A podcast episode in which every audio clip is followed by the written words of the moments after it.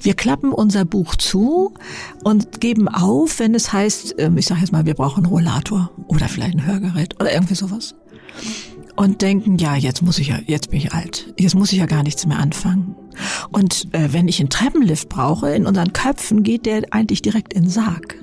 Dabei ist ein, äh, ist ein Treppenlift wie ein Ferrari. Ferrari fährt von A nach B und Treppenlift fährt von oben nach unten. Mehr ist das nicht. Willkommen zurück bei Nono Yes Yes, dem Interview-Podcast über Persönlichkeitsentwicklung und über die großen Fragen im Leben. Ich bin Nono Konopka und ich spreche hier jeden Freitag mit den unterschiedlichsten Menschen über ihre Lebensgeschichten. Das Ziel dabei ist es, dir zu helfen, zu reflektieren, wer du bist, wo du hin möchtest und wie du dorthin kommst oder ob das überhaupt wichtig ist. Also noch einmal, schön, dass du hier bist und schön, dass du dir die Zeit nimmst zuzuhören.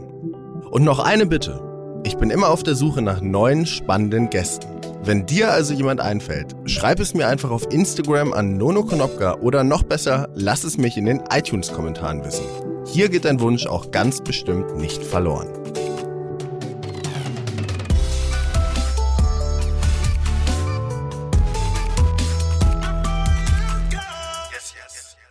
Wie schafft man es mit 70 Jahren, YouTuberin und Bestseller-Autorin zu werden? Warum ist unsere Ansicht vom Älterwerden oft so verkehrt? Und was kann man tun, um im Alter leichtfüßig und neugierig zu bleiben? Heute durfte ich mit Greta Silva sprechen. Gretas Geschichte ist genauso verrückt, wie sie einzigartig ist. Nachdem sie sich ihr Leben lang um ihre Kinder gekümmert hat, hat sie in ihren 60er noch einmal ganz viel ausprobiert. Sie hat sich beruflich verwirklicht, ist außerdem noch Model geworden, hat dann mit beinahe 70 Jahren ihren YouTube-Kanal gestartet. Darauf folgten dann mehrere Bücher und Speaking-Auftritte. Was die Menschen dabei stets mit auf den Weg gibt, ist, dass das Älterwerden einfach nur super ist und dass man mit 70 genauso gut auf Social Media aktiv werden kann wie mit 17.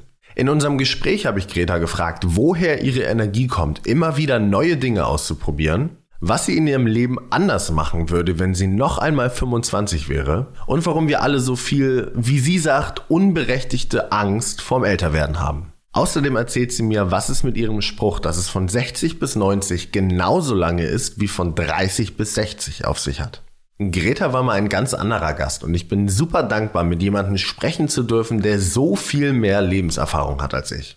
Immerhin liegen 46 Jahre zwischen uns. Bei mir hat sie nochmal eine ganz andere Ansicht aufs Älterwerden bewirkt und ich bin gespannt, ob es euch genauso geht. Wie immer freuen wir uns natürlich auf euer Feedback. Jetzt aber erstmal viel Spaß mit Greta Silva. Okay, dann fangen wir doch einfach mal an. Wir fangen einfach an. Würde ich mal wir sagen. springen mitten rein. Genau, wir haben ja gerade schon ganz kurz, wir haben uns ja gerade schon ganz kurz unterhalten. Kann ich ja, kann ich ja schon mal so sagen. Ja. Aber wenn ich dich jetzt fragen würde, Ja. wie du beschreiben solltest in einem Satz, vielleicht in einem Satz, vielleicht auch in zwei, oder probier einfach mal zu beschreiben, was du machst. Einfach direkt rein. Ich erzähle der Welt, wie toll es ist, alt zu sein. Und das machst du mit, du machst es auf Bühnen, du machst Richtig. es bei YouTube, du hast über, über 400 YouTube-Videos, richtig? Ist richtig, genau. Über zwei Millionen oder zweieinviertel Millionen ähm, Klicks oder Aufrufe. 19.000 Abonnenten. Ich weiß, das ist in eurer Welt alles noch nicht so viel, aber für mich ist das schon ganz, ganz viel. Und ähm, da erzähle ich einfach, was wir selber tun können, um so leichtfüßig durchs Leben zu gehen, wie wir mit unseren Verletzungen umgehen können und wie wir angstfrei leben können und sowas alles. Also das sind so richtige To-Dos für leichter durchs Leben kommen. Stress und was wir alles da so manchmal auch vor den Füßen liegen haben. Ne? Also so eine Anweisung ist das. Ne? Mhm. Okay. Und du, du sagst ja immer, dass bei dir ähm, du, Glück ist eine Entscheidung. Ja, richtig, so heißt mein Podcast. Genau, und aber das ist eben auch meine Überzeugung, weil wir ja eigentlich jedes Ding, jeden Umstand, jedes, ähm, was uns im Leben begegnet, selbst bewerten. Und wir entscheiden, ob das so schlimm ist oder nicht oder so etwas. Das hat ja von sich aus oftmals oder gar keinen Wert, sondern es ist eine Tatsache. Und ob sie mir nun passt oder nicht passt oder so, das ist dann wieder meine Entscheidung. Und dadurch habe ich ganz viel Spielraum und ganz viel Möglichkeiten. Und das ist so toll. Ich liebe Freiheit. Ich bin so äh, extremst Freiheit, be, äh, Freiheitsbedürfnis, äh, so heißt das richtig.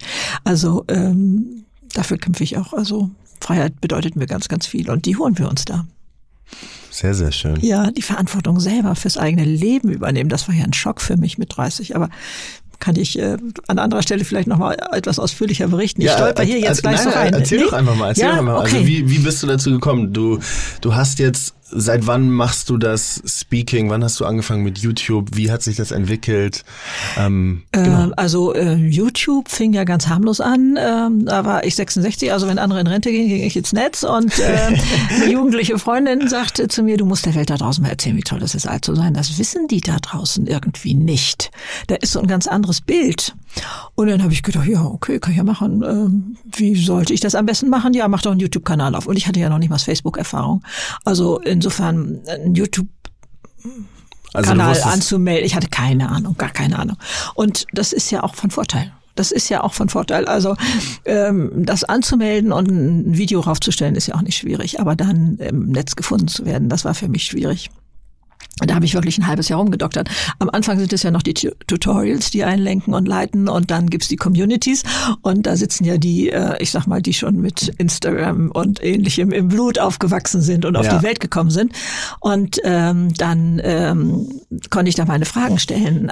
Aber dann passierten eben so Dinge wie, ähm, ja, mach mal dieses und jenes. Und dann habe ich gesagt, nee, das habe ich schon und jenes schon.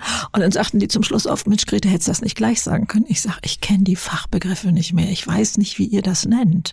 Also ich musste das immer so ein bisschen hausfreudig schildern, wo, ja. wo ich jetzt weiterkommen wollte und so.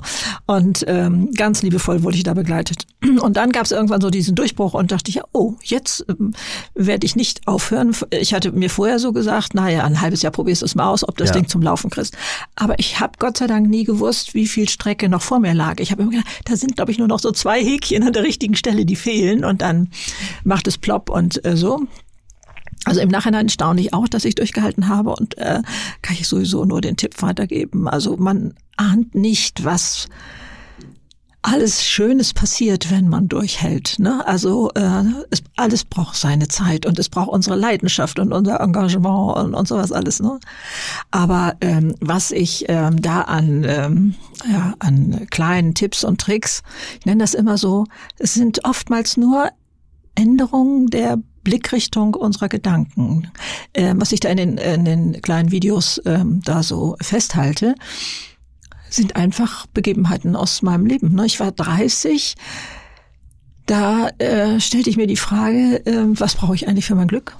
Ich wollte schwanger werden, das klappte bei uns drei Jahre nicht und äh, ich konnte mir auch so, ein Leben ohne Kinder gar nicht vorstellen. Wie, wie alt bist du jetzt, ganz kurz? 71. Also vor 41 so, Jahren. Ja, wow. genau. Und okay. das ist eine so tolle Zeit. Kann ich aber nachher auch nochmal schildern. Und ähm, da stellte ich bei mir fest, dass ich Geheimverträge mit Menschen abgeschlossen hatte, so hinter deren Rücken, von denen die gar nichts wussten. Also ich habe die für mein Glück verantwortlich gemacht. Also nach dem Motto, wenn mein Chef netter und mein Partner liebevoller wäre, dann wäre ich glücklich. Und habe denen auch die Schuld in die Schuhe geschoben, wenn ich unglücklich war. Aber die haben das überhaupt nicht begriffen, dass ich ihnen so ganz ehrenvoll mein, mein Glück in die Hand gegeben habe oder so. Da kam keiner morgens vorbei und sagte, hey, was brauchst du heute für dein Glück? Also, ja. und da dachte ich, oh, verflixte Axt, bin ich denn selber zuständig? Das ging noch halbwegs. Das habe ich nach ein paar Wochen, glaube ich, drauf gehabt, aber ähm, es gab immer wieder Situationen am Anfang, wo ich es bitter fand, dass ich keinem die Schuld in die Schuhe schieben konnte für mein Unglück. Also das war hart. Da selber die Freiheit zu erleben, wenn ich nicht abhängig bin von, von Handlungen anderer, sondern äh, wenn ich das für mich selber entscheide, äh, das ist eines, ein so tolles Freiheitsgefühl. Und in der Beziehung gibt es dann wieder diese Situation, wie wir sie am Anfang, sage ich mal, von Liebesbeziehungen hatten oder von der besten Freundin, wo man sich gerne was ausdachte. Oh, womit könnte ich ihr eine Freude machen oder ihm oder so. Und nicht, weil man weiß, der andere erwartet das. Das macht dann nämlich keinen Spaß. Und ähm, äh, ich glaube, das war so ein, so ein Kernerlebnis für mich, die Verantwortung selber zu übernehmen und äh, sie auch nicht auf meine, äh, auf die Schultern meiner kleinen Kinder zu, äh, zu legen, ne? weil ich auch dachte, ups, was machst du denn hier? Äh, ne? Also ähm, wann, wann kam diese diese Entscheidung, die Verantwortung selber zu übernehmen? Mit 30. Da, äh, also ich bin mit 31 dann nachher schwanger geworden und mhm. übrigens dann, als äh, wir uns entschieden äh, oder mal fragten, käme für uns eine Adoption in Frage. Da wurde ich im nächsten Monat schwanger. Und da habe ich gedacht, oh weia, mit deinen Gedanken hast du Körperabläufe bestimmt. Also ich fing an, auf meine Gedanken zu achten und ähm, ich, ich glaube, man oder ich jedenfalls lief lange durch die Gegend und dachte, ja, die sind ja nun mal in meinem Kopf, die muss ich ja jetzt denken, aber es ist ja gar nicht der Fall. Also ich habe mir dann so ein dickes Schild gemalt, Gedankendisziplin und kommen mir natürlich heute viel schneller auf die Schliche. Ich denke, was denkst du denn jetzt gerade, muss das sein? Schmeiß den Gedanken raus. Und da unterstützt einen ja jetzt auch schon so die Hirnforschung ganz toll mit so messbaren Ergebnissen. Ne? Also dein Gehirn wird alles tun, damit du Recht behältst. Das ist ja ein, ein Satz wie Donnerhall eigentlich. Wir kennen den schon so von Henry Ford oder so. Ja, ne? Das ist ja. ja allgemeingut. Aber wenn wir da mal reingucken, wenn ich denke, Alter ist blöd, grau oder so, und mein Gehirn wird alles tun, damit ich Recht behalte, auweia. Also da mal zu gucken, was denke ich? Was denke ich über mein Leben, über mich selber? Auch das ist ja so, ich weiß nicht, wie es dir da geht, ne? Also äh, ich rede ja gerade so ohne Punkt und Komma, merke ich, ne? Ich, also, ich höre dir zu, ich höre dir zu. Alles sehr, du sehr musst mich wirklich unterbrechen da. Ähm, ich hatte wirklich nur eine innere Stimme, ähm, die mit mir sprach, meine Güte, stell dich nicht so dusselig an oder äh, naja, kein Wunder. Aber ich hatte keine Stimme, die sagte, oh, das hast du aber gut hingekriegt. Gab es in mir nicht. Also dieses Eigenlob war dann ein schwieriges, schwieriges ja, Thema ich, für also, dich selbst. Ja, mein innerer Kritiker Kritiker hat mich so schnell fertig gemacht, so schnell konnte ich gar nicht gucken. Auch gerade wenn man neue Ideen hat. Ähm, es gibt ja Gott sei Dank heute so viele tolle Forschungen darüber. Äh, heißt es, innerhalb von zwei oder drei Sekunden machen wir unsere eigenen tollen Ideen kaputt. Dafür brauchen wir gar keine anderen. Und diesen, also diese ganzen Neuanfänge, die ja. du ja dann immer wieder hattest, da braucht man ja wahnsinnig viel Mut für. Ich habe ja festgestellt, Nichtwissen ist Vorteil. Ich habe ja nur Abitur und sonst gar nichts, also kein Studium und kein, keine Ausbildung. Und durfte trotzdem, ich springe jetzt mal so ein bisschen weiter, ja, äh, ein Vier-Sterne-Hotel einrichten und äh, habe mit kleineren Einrichtungsprojekten angefangen. Also du hast, ich, sorry, ich ja, unterbreche dich ja, ganz ja, kurz. Gott sei Dank, Gott sei Dank, ich unterbreche dich ganz kurz. Du hast, du warst Erstsekretärin, glaube ich. Ne? Richtig, genau, ja. Und dann ähm, hast du 17 Jahre lang auf deine Kinder aufgepasst, drei genau, Stück. ja, Hausfrau und Mutter und wirklich. Hast dich dann mit 48 selbstständig gemacht, hast gesagt, Super. okay, los geht's. Genau, ja, Alles richtig, klar, ich genau. fange jetzt einfach was Neues an. Ja, also das, da bin ich eigentlich auch so ein bisschen zufällig reingerutscht, aber egal. Und ich habe immer gesagt, ja, ich mache Ihnen mal einen Vorschlag. Ja, ich versuche es mal. Ich konnte mich ja nie hinstellen, ich kann das. Sondern ich habe dann Vorschläge gemacht und dann habe ich dann einen Preis hintergeschrieben. So bin ich da vorgegangen. Und ähm, jetzt hatte ich ein so großes Projekt, dass ich Möbel selber entwerfen durfte. Und Möbelbauer haben sich dann beworben, das umsetzen zu können. Das war dieser ähm, Zustand. Ich flog also nach Österreich zum Möbelbauer und da hat man mir, glaube ich, ungefähr zwei Stunden erklärt, wieso das eigentlich doch nicht geht. Ich frage mich dann zwar auch, wieso haben die sich beworben, aber egal. Und ähm, dann habe ich, ich habe natürlich auf Fachleute gehört, aber doch den Mut gehabt zu sagen, lassen Sie uns hier mal einen Schnitt machen. Ich möchte nicht mehr hören, wieso es nicht geht, sondern sagen Sie mir bitte, wie weit gehen Sie gemeinsam mit mir und sagen so, an dem Punkt steigen wir jetzt aus. Und als wir das so Schritt für Schritt durchgingen, stellte sich raus, die hatten es nur noch nicht gemacht die hatten Grenzen im Kopf, die ich nicht hatte. Und das ließ mich ja viel, also es ließ sich alles umsetzen und, und ähm, realisieren ist auch im Nachhinein nie was passiert. Und äh, als ich das so verstanden habe, bin ich in Projekte gesprungen, von denen ich keine Ahnung hatte und das mache ich heute noch genauso. Also ähm, also ich würde sicherlich nicht jetzt kein großes Darlehen bei der Bank aufnehmen und das riskieren und einfach machen oder so. Aber hier, es war eigentlich nur in Anführungsstrichen meine Arbeitszeit und meine, wenn man so will, Kreativität, die ich auf den Markt schmiss. Ja, also immer sehr kalkuliertes Risiko und genau. einfach probieren. Und einfach, einfach ausprobieren und parallel. Also ich habe ja manchmal vier Jobs parallel gemacht. Ich äh, habe so das Gefühl, das ist jetzt eine, eine steile These, ich weiß, da kann man auch sehr gerne widersprechen. Ne? Ich glaube, generell fallen für alle Menschen Chancen vom Himmel. Es bedarf aber verschiedener Sachen von unserer Seite. Einmal sie zu erwarten, das heißt, sie zu sehen. Wenn ich nur auf den Fußboden gucke und sage, bei mir passiert sowieso nichts mehr, würde ich nicht sehen, was da eventuell noch vom Himmel fällt, wenn wir einfach mal bei dem Bild bleiben wollen. Dann muss ich zufassen, und es reicht auch nicht, das dann einfach nur in die Hosentasche zu stecken oder in den Keller zu gehen, sondern dann Schritt für Schritt es in die Tat umsetzen. Ja. Und das Ganze bezeichnet man dann so, die hat aber Glück gehabt oder so. Aber ich, ich finde, da gehört ganz viel Entschlossenheit ähm, dazu und ähm, äh, ich finde das Leben so spannend, wenn man sowas ausprobiert.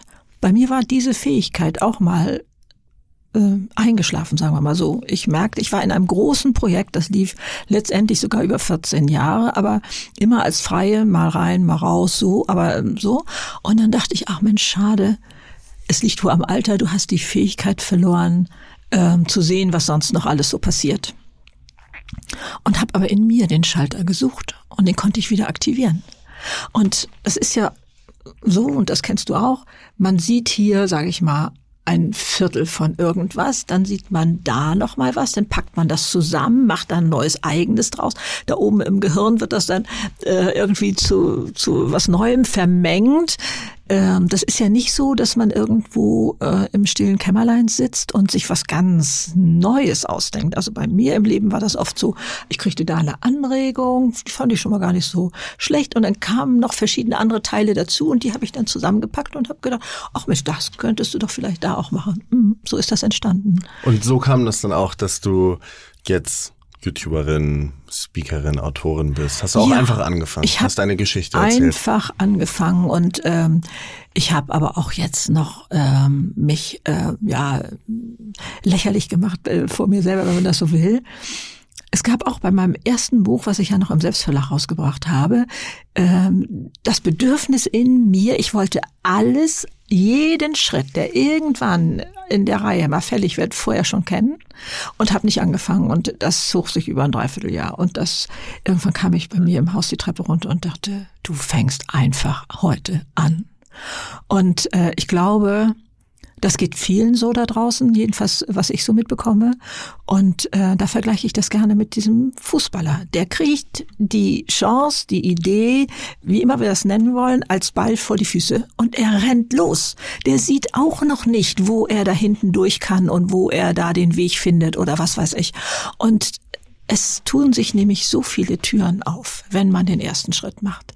Also ich meine, bei dir ist es bei deiner Fahrradtour ja bestimmt ähnlich gewesen. Du konntest doch überhaupt nicht erahnen, was da alles passiert auf dem Weg. Und ah ja, einfach machen. Genau. Einfach machen, das ist so ein wichtiger ähm, Tipp. Was würdest du denn dir selbst, also ich, ich bin ja 25. Ja. Was würdest du dir selbst empfehlen, wenn du jetzt 25 wärst? Wenn du jetzt zurückgehen könntest in der Zeit, mhm. also du bist jetzt 71, also 46 Jahre zurück. Ja. Und sagen könntest, hey, Greta, ich bin hier heute und mhm. äh, kann mir selbst, kann dir jetzt einen ja, Rat geben. Ja. Was wäre das? Also das wäre auf jeden Fall äh, sich auf jede Phase des Lebens freuen, immer etwas Positives erwarten ähm, äh, sich auch der eigenen Kostbarkeit bewusst zu sein. Das bedarf sicherlich noch einer Erklärung. Ne? Also wenn man sich einfach mal ein Leben vorstellt, dieses Geschenk auf der Welt zu sein. Ich habe das mal begriffen, als äh, Christo in Berlin den Reichstag verhüllt hatte, hatte mich meine Freundin mitgeschnackt. Das ist so ein temp temporäres Kunstwerk ja, ja. nur gewesen ich glaube drei Wochen oder so. Und ich dachte, na ja, was soll denn das sein? Und, und dann sitze ich da auf dem Rasen und mir wird bewusst, das hat es die Jahrmillionen vorher noch nie gegeben. Und es wird es auch danach nie wieder geben. Und ich habe diese Chance, das zu sehen. Und äh, irgendwie habe ich das auf mein Leben übertragen können, dass eigentlich erst die Endlichkeit unseres Lebens jeden Tag so kostbar macht und jedes Leben so kostbar macht. Und ähm, dann würde ich der jungen Greta sagen wollen, dass wir alle auf unserem Weg sind. Alle. Und der eine steht da an der Stelle ein bisschen länger rum und hakelt da fest und der andere da oder so. Aber ansonsten unterscheiden wir uns gar nicht so sehr. Also und würdest du ihr sagen, dass man irgendwann ankommt auf diesem Weg oder nicht? Nein, also ich denke, ähm, ich werde wohl, äh, also ich habe mich mal entschieden, 120 zu werden. Ne? Ich, deswegen stehe ich ja auch gerade noch so in der Blütezeit meines Lebens in meinen 71. ähm, das, äh, nein, Ankommen ist nicht vorgesehen. Also für mich geht das Leben nach dem Tod weiter, aber das ist ja äh, jedem selber überlassen. Ne? Aber ich erkenne das auch, dass ich, ähm, weiß ich nicht, vor fünf, sechs, nach nicht mal, also vier Jahren oder so, weiß ich nicht, gab es mal eine etwas hakelige äh, berufliche Situation jetzt bei mir und ich maulte so ein bisschen rum, ach Mensch, ich in meinem Alter und jetzt muss ich mir noch einen Anwalt nehmen und, und so. Also ich war so ein bisschen in die Mitleidsopferrolle gerutscht und dann habe ich aber das nach ganz kurzer Zeit, was weiß ich, vielleicht eine halbe Stunde ähm, anders gesehen, habe gesagt, hey, äh, also dann ziehe ich eben meine Business High Heels an und dann gehe ich rein ins Haifischbecken und dann mache ich damit. Und dann fand ich das plötzlich auch cool. Also ja. äh, ich dachte, ich hätte mir so eine Schutzzone verdient im Alter oder irgendwie sowas. Aber ich glaube, äh, ich habe noch so viel zu lernen vom Leben und noch und das äh, geht ja durch äh, ja etwas harte harte Zeiten dann manchmal besser. Also die gehören dazu, auch dann. Was waren denn so rückblickend, also was war so dein, dein größtes Learning, dein größter Stolperstein, wenn du so zurückschaust? Also sicherlich war es, also ähm, ich ähm, komme vom Bauernhof und bin da sehr. Wo bist du äh, aufgewachsen? In Niedersachsen, äh, auf dem Bauernhof und mit zwei älteren Schwestern und äh, das war alles äh, völlig äh, entspannt und äh, problemlos. Und mein Vater war so mein, mein großer Held, der äh, ganz viel äh, auf mich setzte. Also wenn ich auch in der Schule was verhagelt hatte oder so, dann hatte der das als also Versehen betrachtet oder so. Also er glaubte, ich kann so zum Mond fliegen, so ungefähr. Das war gerade damals das Thema. Werner von Braun und so. Und, ähm, und der erdreistete sich, innerhalb eines Tages an Herzinfarkt zu sterben, mit, als ich 19 war. Und da brach so meine Welt völlig zusammen. Und das habe ich auch alles unter Beton verschüttet. Aber wie das so ist, irgendwann gibt's da doch einen Rest da drin, drin im Beton und dann kommt das mal so wieder raus. Also mit mir konnte keiner über das Thema reden, also auch nicht die, die liebsten Freunde. Ich hatte auch den Schlüssel, glaube ich, weggeschmissen dazu. Und dann ähm, zu wissen, ähm, das oder zu erahnen am Anfang, dass es vielleicht auch eine positive Seite gibt in schlimmen Zeiten. Also ich habe sicherlich äh, gelernt, Verantwortung zu übernehmen also äh, und äh, bin ein Stückchen schneller, reifer, erwachsener geworden und so etwas. Durch den Tod von ja, deinem Vater. Deswegen wird der Tod nicht weniger schlimm, ist er nicht weniger schlimm, aber ähm, wenn man weiß, dass es da nebenbei noch äh, positive Sachen gibt, das begegnet mir auch ähm, bei Menschen, die schwer krank sind, die sagen, äh, ich weiß jetzt erst, was wichtig ist in meinem Leben, was zählt, was wirklich zählt oder so. Und äh, da ähm, für sich selber zu begreifen, ähm, wir bewerten es, wir beurteilen es und äh, äh, klar kann ich so ein bisschen wie das Kaninchen vor der Schlange nur auf das Schwarze starren, wie ich das am Anfang ja auch jahrelang gemacht habe. Oder ich kann, äh, wenn jetzt so eine dunkle Wolke auf mich zurollt, äh, schon rechts und links gucken und denke, was ist deine Lernerfahrung? Was hast du hinterher? Wovon profitierst du da hinterher oder so? Machst du irgendwas, also irgendwelche täglichen, ich nenne es jetzt einfach mal Techniken oder ähnliches, was dich glücklicher, dankbarer werden lässt oder ähnliches? Das ist ein ganz wichtiges Wort gerade gewesen. Ne? Dankbarkeit ist unser größter Glücklichmacher oder einer der ganz vielen ja, wenn ich morgens aufstehe, freue ich mich schon auf den Tag. Ne? Also da äh, mir klar zu machen, ähm, wie gut es mir geht, das äh, oder auch abends, wenn ich mich ins Bett kusche, ich bin einfach dankbar für mein warmes Bett. Ich bin dankbar, in einem Land zu leben ohne Krieg oder ohne Hurricane oder Taifun oder was weiß ich. Also da ist und in einer Demokratie kann man von der Politik halten, was man will, aber ähm, da äh, leben wir ja schon in unglaublichen gesicherten Verhältnissen. Ähm, da bin ich dankbar. Das ist ja, wie heißt der Fachausdruck dafür? Die hedonistische Tretmühle, sagt ihr das was? Wir haben so ein Glückslevel in uns und auf den kommen wir immer wieder zurück. Und ähm, da eben zu gucken, was zieht den runter, Das ist Angst, Verletzungen und sowas, Ja. alles Wut, Hass und diese Sachen. Und was kann ich selber machen, um den anzuheben? Und das ist Dankbarkeit. Anderen Menschen helfen macht unglaublich glücklich. Also ich ähm, versuche dann auch immer für das Ehrenamt die Fahne zu hissen, weil das immer so schnell so abgewertet wird und sagt, nein, mein Leben ist schon schwer genug und da kann ich mich nicht noch mit solchen Schicksalen befassen. Wo ich immer sage, Mensch, dann geh in deinen Sportverein, jeder Ruderverein oder was weiß ich, freut sich über Ehrenamtliche, die hier mal das Equipment durchsortieren oder was weiß ich machen. Also äh, oder wenn du mit Musik unterwegs bist oder also da, da gibt's so viel Schönes auch, was man machen kann. Also das müssen gar nicht die schweren Themen sein. Und das macht uns selber glücklich, wenn wir da anderen helfen können oder Freude bringen oder oder so. Das ist ja, vielleicht auch, ähm, ich weiß nicht, wer sich das ausgedacht hat, der liebe Gott oder wie auch immer. Also, wenn wir uns hinstellen und sagen, äh, keiner kommt vorbei und macht mich glücklich, funktioniert das nicht. Aber wenn ich hingehe und den anderen glücklich mache, dann werde ich selber glücklich. Ich finde das so eine raffinierte Einrichtung. Also, Ist das dein Tipp für Dankbarkeit? Oder also, ja, also, äh, wenn jemand, wenn jemand zu dir kommt und sagt, hey Greta, ich würde so gerne dankbarer sein, aber ich krieg's einfach nicht hin. Was dann? Also ich, ähm, ich kenne, ich bin auch ehrenamtlich manchmal im Altersheim unterwegs oder so. Wofür soll ich denn hier jetzt noch dankbar sein? Ne? Also die ihr Leben so äh, schlimm sehen. Und dann ähm, gehe ich gerne hin und versuche im Einzelgespräch mal gemeinsam zu gucken, was gibt es hier?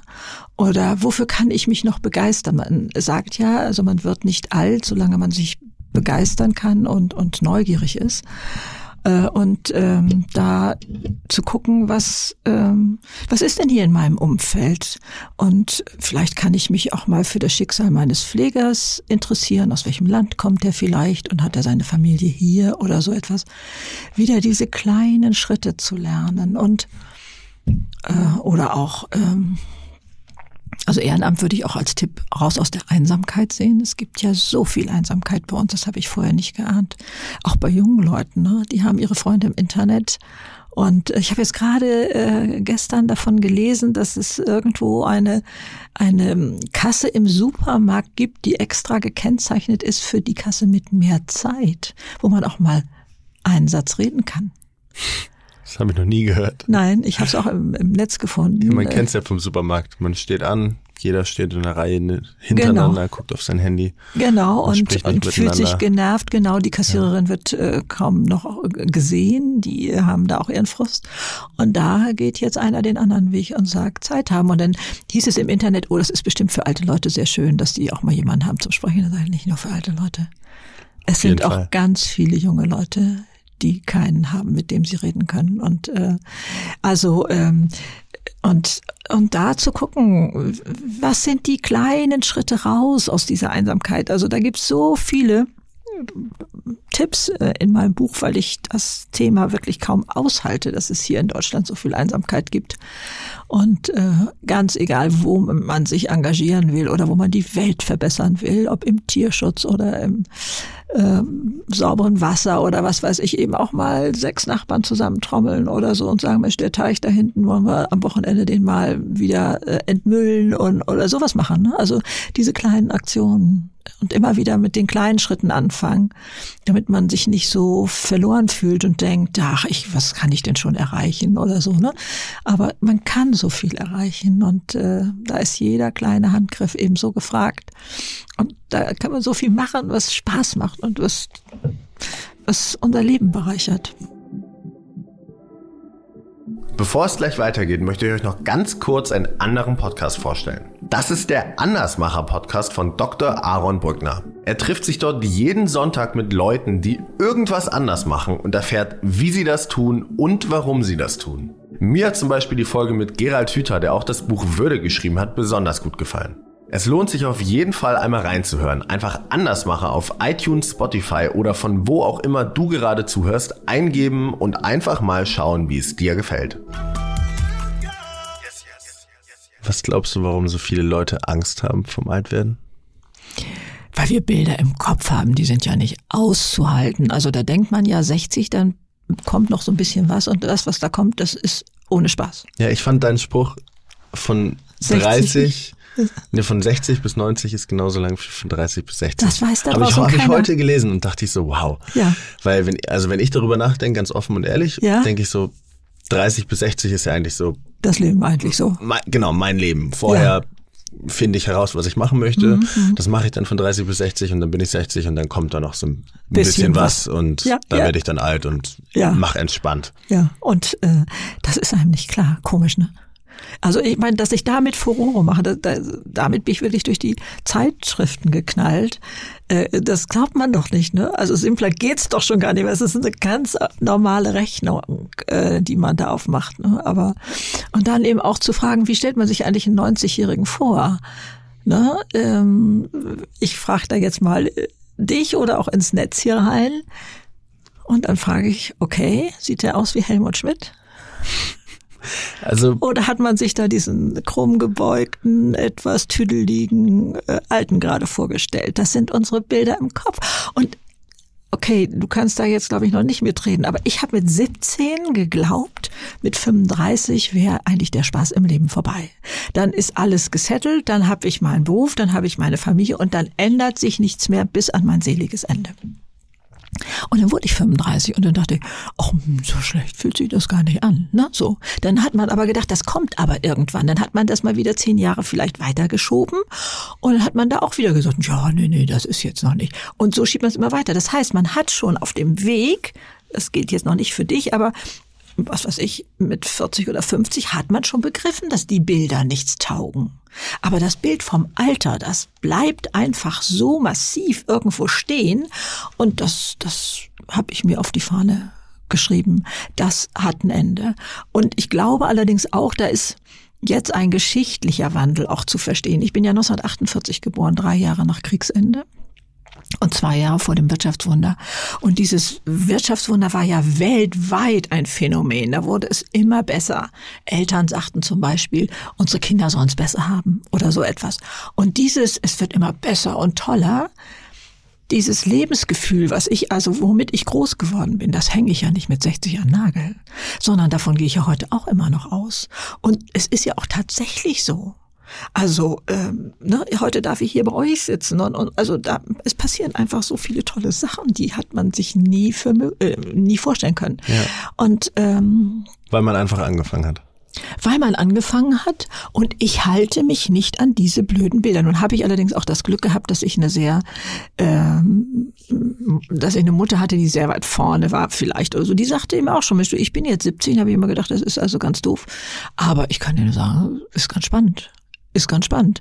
Und ähm, dieses äh, dieses Lebens-Know-how, von dem wir vorhin schon mal sprachen, ähm, das ist keinem bewusst. Ich gehe ja ehrenamtlich äh, mit jungen Musikstudenten in Altersheime unter anderem und erkläre ihnen vorher, was sie erwartet, wenn sie da Konzerte geben. Und dann sage ich ihnen, da sitzt kein alter Mensch. Da ist, das müsst ihr euch so ein bisschen vorstellen, wie beim Baum. Da sitzt das ganze Leben. Wenn ihr einen Baum durchschneidet, dann seht ihr auch, da ist das ganze Leben. Das schlucken die noch relativ gut. Und dann erzähle ich ihnen und dann schocke ich die so. Da sitzt die Generation, die euer Handy erfunden hat. Da sitzt die Generation, die das deutsche Wirtschaftswunder erarbeitet hat. Und da sitzt die Generation übrigens auch, die zum Mond geflogen ist. Dann ist da so ein Flirren in den Augen und dann rechnen die nach, dann denken die, das kann doch gar nicht sein. Und Ja, ich, rechne auch gerade nach. Genau. Und, und das hat man nicht im Fokus. Aber wir Alten haben das auch nicht im Fokus, ist das Komische. Wir klappen unser Buch zu und geben auf, wenn es heißt, ähm, ich sage jetzt mal, wir brauchen einen Rollator oder vielleicht ein Hörgerät oder irgendwie sowas. Und denken, ja, jetzt muss ich ja, jetzt bin ich alt. Jetzt muss ich ja gar nichts mehr anfangen. Und äh, wenn ich einen Treppenlift brauche, in unseren Köpfen geht der eigentlich direkt in den Sarg. Dabei ist ein, äh, ist ein Treppenlift wie ein Ferrari. Ferrari fährt von A nach B und Treppenlift fährt von oben nach unten. Mehr ist das nicht.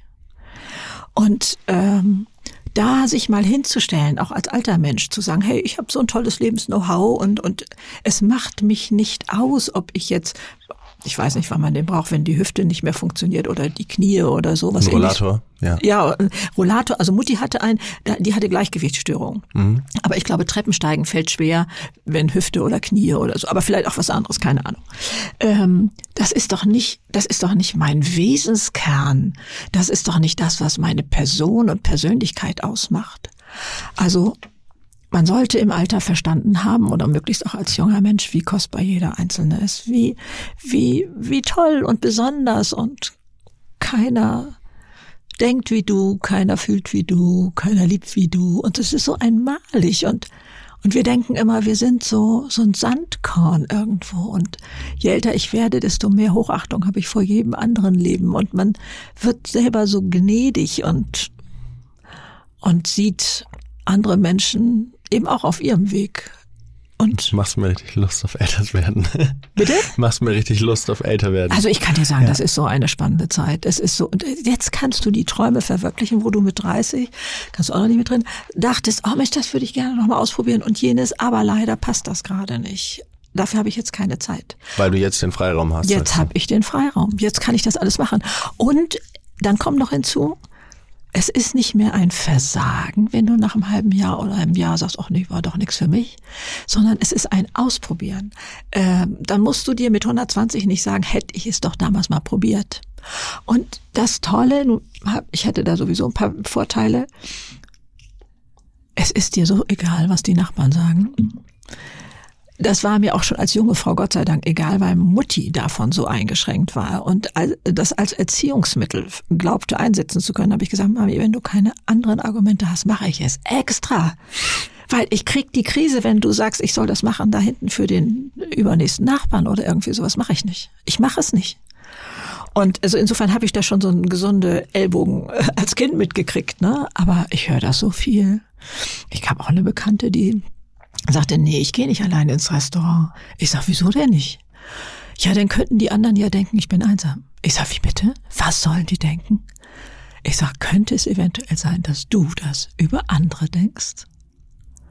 Hm. Wir leiden an unseren eigenen Ich glaube, das haben ganz viele Leute, dass sie nicht alleine essen gehen wollen. Ist das wahr?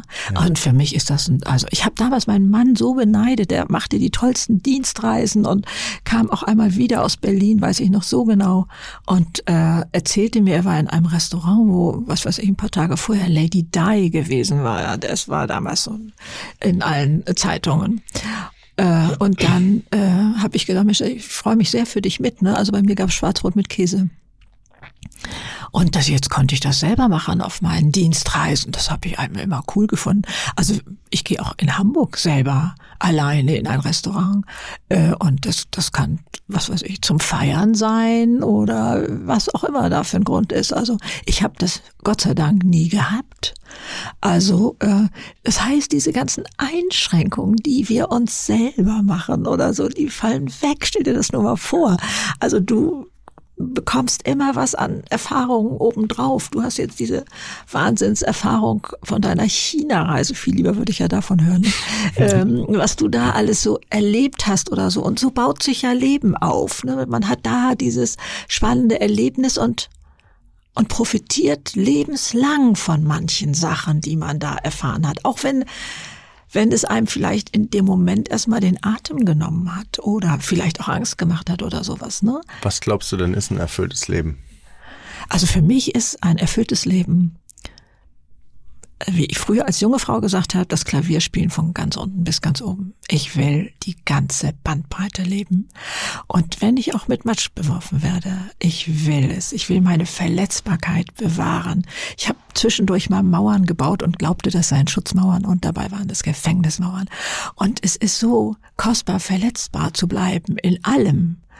Ähm, dieses Risiko einzugehen, also das, äh, das ist für mich erfülltes Leben. Diese ganze Bandbreite, ja, das geht auch manchmal in die Tiefe, in den Schmerz, in die Trauer und so. Wobei ich auch gelernt habe, manche, wie soll ich das mal sagen, ich gehe mit diesen schmerzhaften Sachen heute anders um als damals. Also es gibt ja Situationen im Leben, wo man denkt, so das Leben fährt jetzt an die Wand. Ich weiß nicht, wie es weitergehen soll. Ob das eine Scheidung ist oder eine schlimme Krankheit oder oder was, also geht ja um Jobverlust und und so, äh, wo man denkt, boah, wie soll das weitergehen? Und es geht weiter und und das macht stark. Das das ist ein ein ein ganz ganz tolles Polster, auf das wir aufbauen können und ähm, und ähm, ja den jungen Leuten zu sagen, ähm, ja, du wirst manchmal ähm, äh, atemlos sein oder dir wird der Atem stocken bleiben vor Schreck, ja. Aber es ist, es ist Leben. Es gehört dazu. Es gibt kein Leben ohne und und ähm, also ich konnte oder kann, das mag aber auch ein bisschen äh, schräg sich anhören, ne? Ich kann in dem Moment sogar die Intensität des Gefühls genießen. Also, dass ich fähig bin, diese Bandbreite zu leben. Fällt mir eine Situation ein, ich jobbte in einer mit 19 in einer Agentur und unterhielt mich, das war damals, äh, las man das Nazis und Goldmund von Hermann Hesse, dieses Buch. Und da gibt's, geht's um einen Abt und einen Lebemann, zwei Freunde und äh, diskutiere da mit einer ganz tollen, weißhaarigen älteren Dame darüber und dass jeder Mensch eigentlich beides in sich hat, sozusagen. Immer hat man eine Sehnsucht zu dem anderen hin oder oder so. Wie geht man damit um? Und dann dreht sich jemand. Was, was, hat, was, sorry, was hat jeder Mensch in sich? Das ich nicht den gehabt. Abt und den Lebemann. Okay. Also äh, dieses ähm, äh,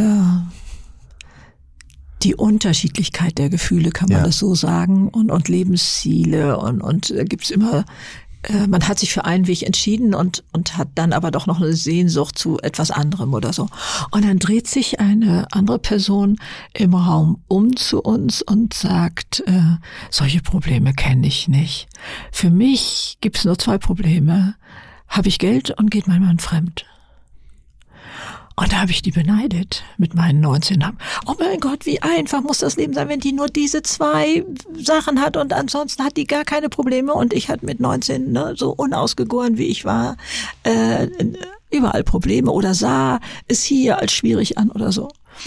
Und dann habe ich aber, glaube ich, nach zwei, drei Tagen gedacht, nee, also wie verläuft denn so ein Leben auf der X-Achse?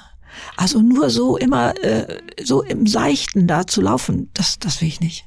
Ich will die Ausschläge nach ganz unten, damit ich nach oben jubeln kann. Also ich glaube, man kann nicht nur oben jubeln, diese Leichtigkeit leben, wenn man nicht bereit ist, auch da unten abzutauchen. Und äh, ja, du also hast eine wirklich, Frage. Nein, ich, hab, ich, ich höre ganz begeistert zu. Ich finde es wirklich super spannend. Also ein erfülltes Leben für dich heißt authentisch, verletzlich ja. da durchgehen und alles mitmachen, was nur irgendwie geht und alles ausprobieren und neugierig sein und ja. sich Sachen trauen und nicht darauf hören, was andere sagen und Richtig, ja. einfach einfach machen und probieren und dann, wenn es nicht klappt, einfach weitermachen und nicht aufgeben. Und sich selbst seiner Stärke dadurch auch bewusst sein, glaube ich. Ne? Also zu sich selber stehen und, und die Verantwortung dafür über, zu übernehmen. Und ich glaube, Okay, manches will ein Stück weit geliebt werden, denke ich schon. Ne? Also ich bin nicht wirklich sicher, ob, ob wenn ich das damals alles schon gehört hätte, ob ich es wirklich hätte verinnerlichen können. Ne?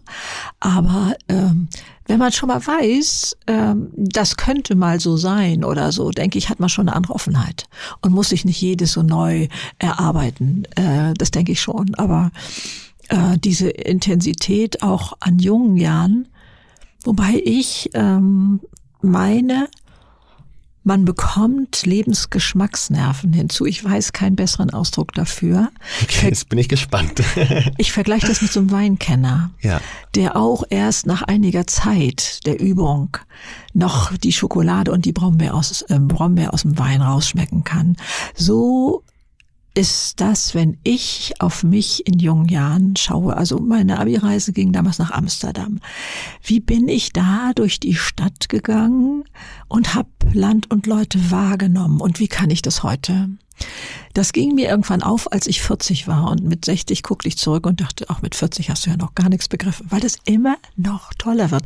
Man hat immer seine 100 Prozent, aber die wachsen, diese 100 Prozent. Also das kann man jetzt bedauern, dass man das als junger Mensch noch nicht so hat in der Intensität.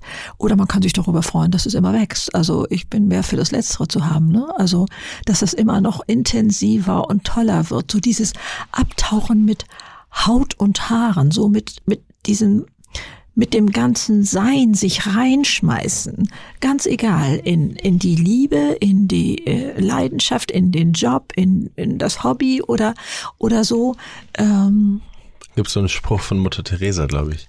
Die hat gesagt, es kommt nicht darauf an, wie viel man macht. Es kommt darauf an, mit wie viel Liebe man das Einzelne macht, was man tut. Ja, also ich halte die Liebe für eine unglaublich starke Kraft. Unglaublich stark. Also auch im Streit.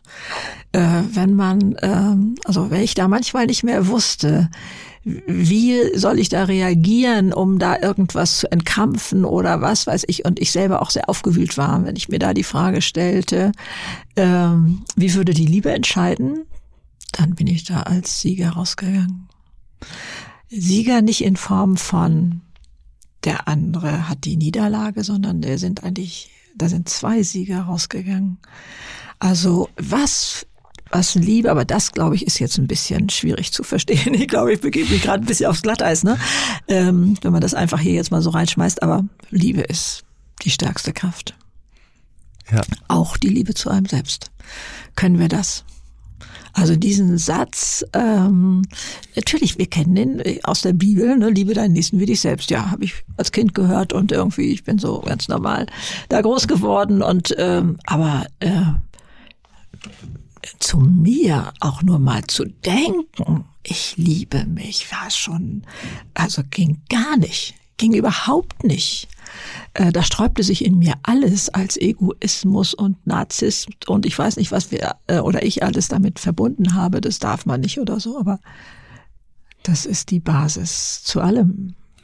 Was glaubst du denn, also glaubst du, das ist der Sinn? Glaubst du, das ist, wenn man jetzt so, wenn man jetzt so ganz doll vom Sinn des Lebens spricht, glaubst ja. du, das ist der Sinn?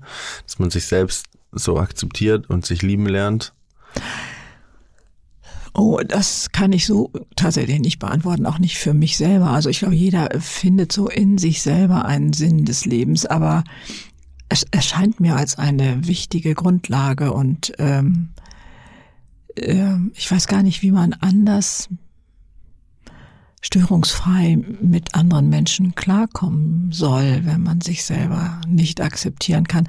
Das heißt ja nicht, ich bin nun mal so, wie ich bin und ich muss mich nicht ändern. Das ist äh, ein ganz anderes Denk, aber ich glaube, das ist auch, auch klar, ne? Aber ähm, dass man sich immer weiterentwickeln will und sich da verbessern will und so, ohne sich als Kritiker immer fertig zu machen. Und äh, ich, vielleicht können wir auch ganz mutig sein. Ich weiß auch nicht, ob das für mich stimmt, aber ich glaube, jeder hat irgendwie eine Botschaft für die Welt und wir sind hier nicht so zufällig reingestolpert und, und so etwas. Und ähm, wir sind für andere Menschen wichtig und, und ähm, wenn wir das mal begreifen und nicht sagen, ja, aber eigentlich bin ich ja eine Nullnummer, äh, ist ja schön, dass der andere mich trotzdem liebt, so ein bisschen so, dann ist da keine Balance drin, dann finde ich, kann das nichts werden auf Augenhöhe. Also dazu gehört schon dieses Selbstbewusstsein und dann muss man sich sicherlich auch mit den Sätzen auseinandersetzen, die man als Kind gehört hat. Ne? Du kannst dies nicht, du kannst jenes nicht. Da sind wir wieder bei dieser Elefantengeschichte von ja. vorhin. Ne? Ja. So kommt alles zusammen. Ja, ja, ja. Da schließt sich so ein also, Wahnsinnskreis. Ich bin baff. Es war super spannend, weil du mir ganz, ganz viel erzählt hast, glaube ich. Also ich, ich, du hast es vorhin auch ganz kurz angesprochen. Viele Sachen kann man, glaube ich, selbst man hört sie und man weiß, sie machen Sinn. Ist ganz oft, mhm. also ich habe es ganz oft, wenn ich, wenn ich so Kalendersprüche zum Beispiel ja. lese, so, mhm. so, dann denke ich, okay, klingt für mich wie eine Floskel. Also jetzt bei Kalendersprüchen, weil ich sie selber nicht erlebt habe, weil ich selber nicht da durchgegangen bin. Ja. Aber wenn man da, also so ein ganz krasses Beispiel ist so, ähm, der Weg ist das Ziel. Hat man tausendmal gehört. Richtig. Und dann nach der Fahrradreise ja, habe ich ja. diesen Spruch gelesen und dann hat er Sinn gemacht, weil ja. dann habe ich ihn halt quasi richtig, selber genau. durchlebt, aber vorher nie. Nee. Und das waren ganz, ganz normal. viele Sachen, die du gesagt hast, wo ich dachte so, wow, krass, es ist es muss wahr sein. Es hört sich einfach so an, aber ich kann, also ich weiß, dass es wahr ist, aber für mich, ich glaube, das muss ich erst noch selbst erleben. Ja, ist auch so. Ja. Mhm. Wahnsinnig, wahnsinnig spannend. Vielen Dank. Oh, ich danke dir. Ich finde es unglaublich schön, dass du auch so generationenübergreifend hier die Themen reinschmeißt und so. Finde ich so toll. Danke, dass du für die heutige Folge wieder hier warst, zugehört hast und Teil von dieser tollen Community bist. Jede Woche sitze ich hier mit den unterschiedlichsten Menschen, von Künstlern, Musikern und Unternehmern bis hin zu Sportlern und Entertainern und spreche mit ihnen über die Fragen, die wir uns alle stellen.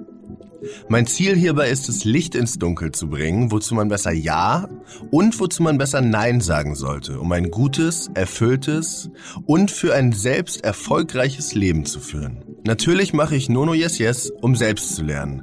Aber in erster Linie möchte ich dich motivieren und inspirieren, an dich selbst zu glauben.